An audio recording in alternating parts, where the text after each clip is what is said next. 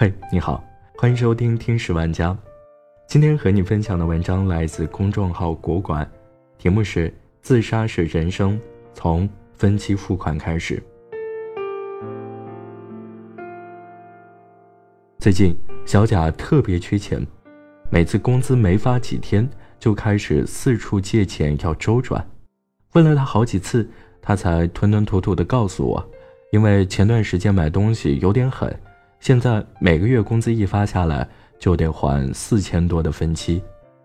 其实像小贾这样的人不在少数，甚至网上都有段子说，现在人跟人之间的问候应该是花呗还了吗？分期还剩多少？白条还有余额吗？分期消费太常见了，在一二线城市中，有百分之七十以上的年轻人都曾用过分期，轻轻松松。就缓解了经济压力，穷人也能买得起。哪怕最新款的 iPhone，只要分十二期，每个月还八百九十五点七四元，一个普通的白领也能用上苹果的顶配手机。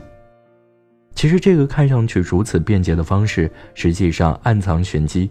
对于很多人来说，分期并不能让他们利用通货膨胀的红利省一笔钱，反而很容易会变成。一个坑，你要相信，你分期时有多爽，还款时累就有多险。省钱只不过是看上去而已，因为看上去零的分期，实际上真的是很贵。虽然在分期的时候，金融机构都会强调没有利息，但它依旧会收取手续费，其实就是变相的利息。你以为分期很划算，实际上都快直逼高利贷了，而且还有很多银行，哪怕你中断了分期，想要一次性还清，手续费该收的还是会收，而且一分钱都不少。明面是让你提前实现梦想，暗地里是业务员的业绩有了保障。分期好还，欲望却难填。也许你会说，没有利息。没有手续费的分期就是白借钱给你花，这样的机会千万不能错过。即使如此，我的态度还是坚决不，因为你一旦尝到了分期的甜头后，日后哪怕有了利息和手续费，你还是会去分的。跟所有女孩子一样，小贾喜欢买一些好东西犒劳自己，因为工资不高，为了早早用上心仪的东西，他开始用分期提前实现愿望。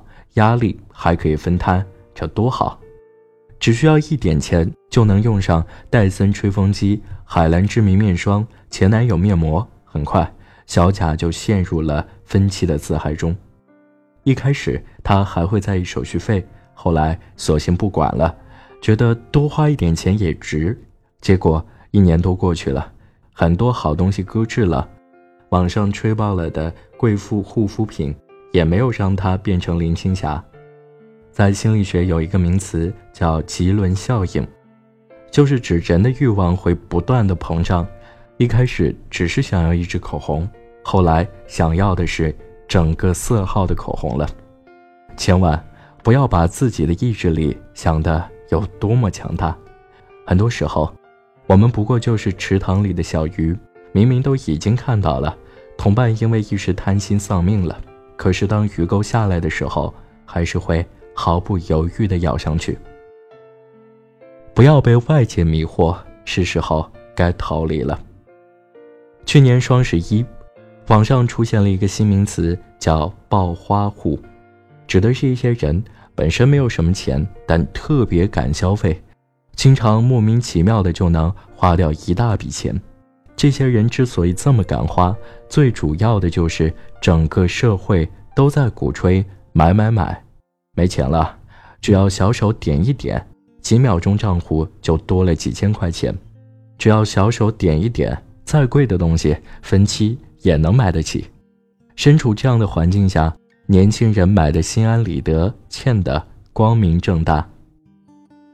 这就像泡在温水里的青蛙。当水温一点点上升的时候，他们不但没有逃离，反而还享受着温水中的快感，自以为很安逸，实际危机重重，最后只能在快乐中被煮熟。这就是现在年轻人的现状：被各种买买买裹挟，被触手可及的分期诱惑。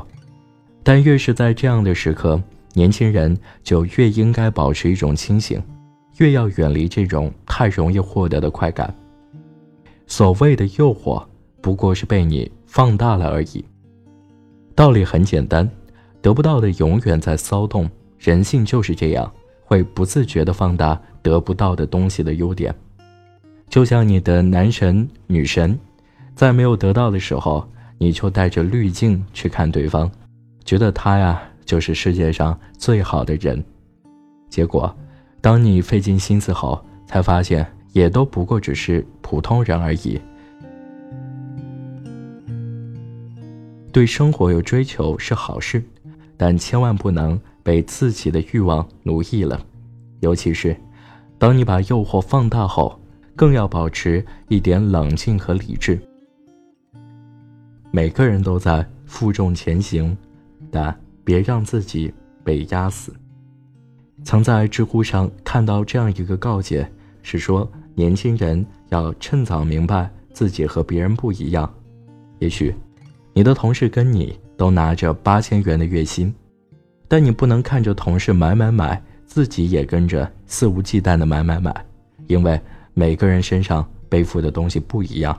也许他的女朋友不需要他来买房，他的父母都有养老金，不需要他来赡养，而你的女朋友不仅要车房，还要一笔不菲的彩礼钱。你的父母再过几年就丧失了劳动力。只能靠着你养活。一个人最怕的不是负担大，而是认不清自己，盲目从众，最后被负担压垮了。所以在分期前，请一定保证三点：一，看清分期利率，不要自己辛辛苦苦挣的钱白白给别人做了奖金；二，购买前要理性，千万别把自己的信用额度当成自己的钱来花；三。如果一定要分期，每个机构的利率不同，各个期限的利率也不同，多对比几家再下手。分期确实爽，但这种爽，终究只是地上的影子，它永远不长久。有时候只需要一片乌云，就能消失得无踪无影。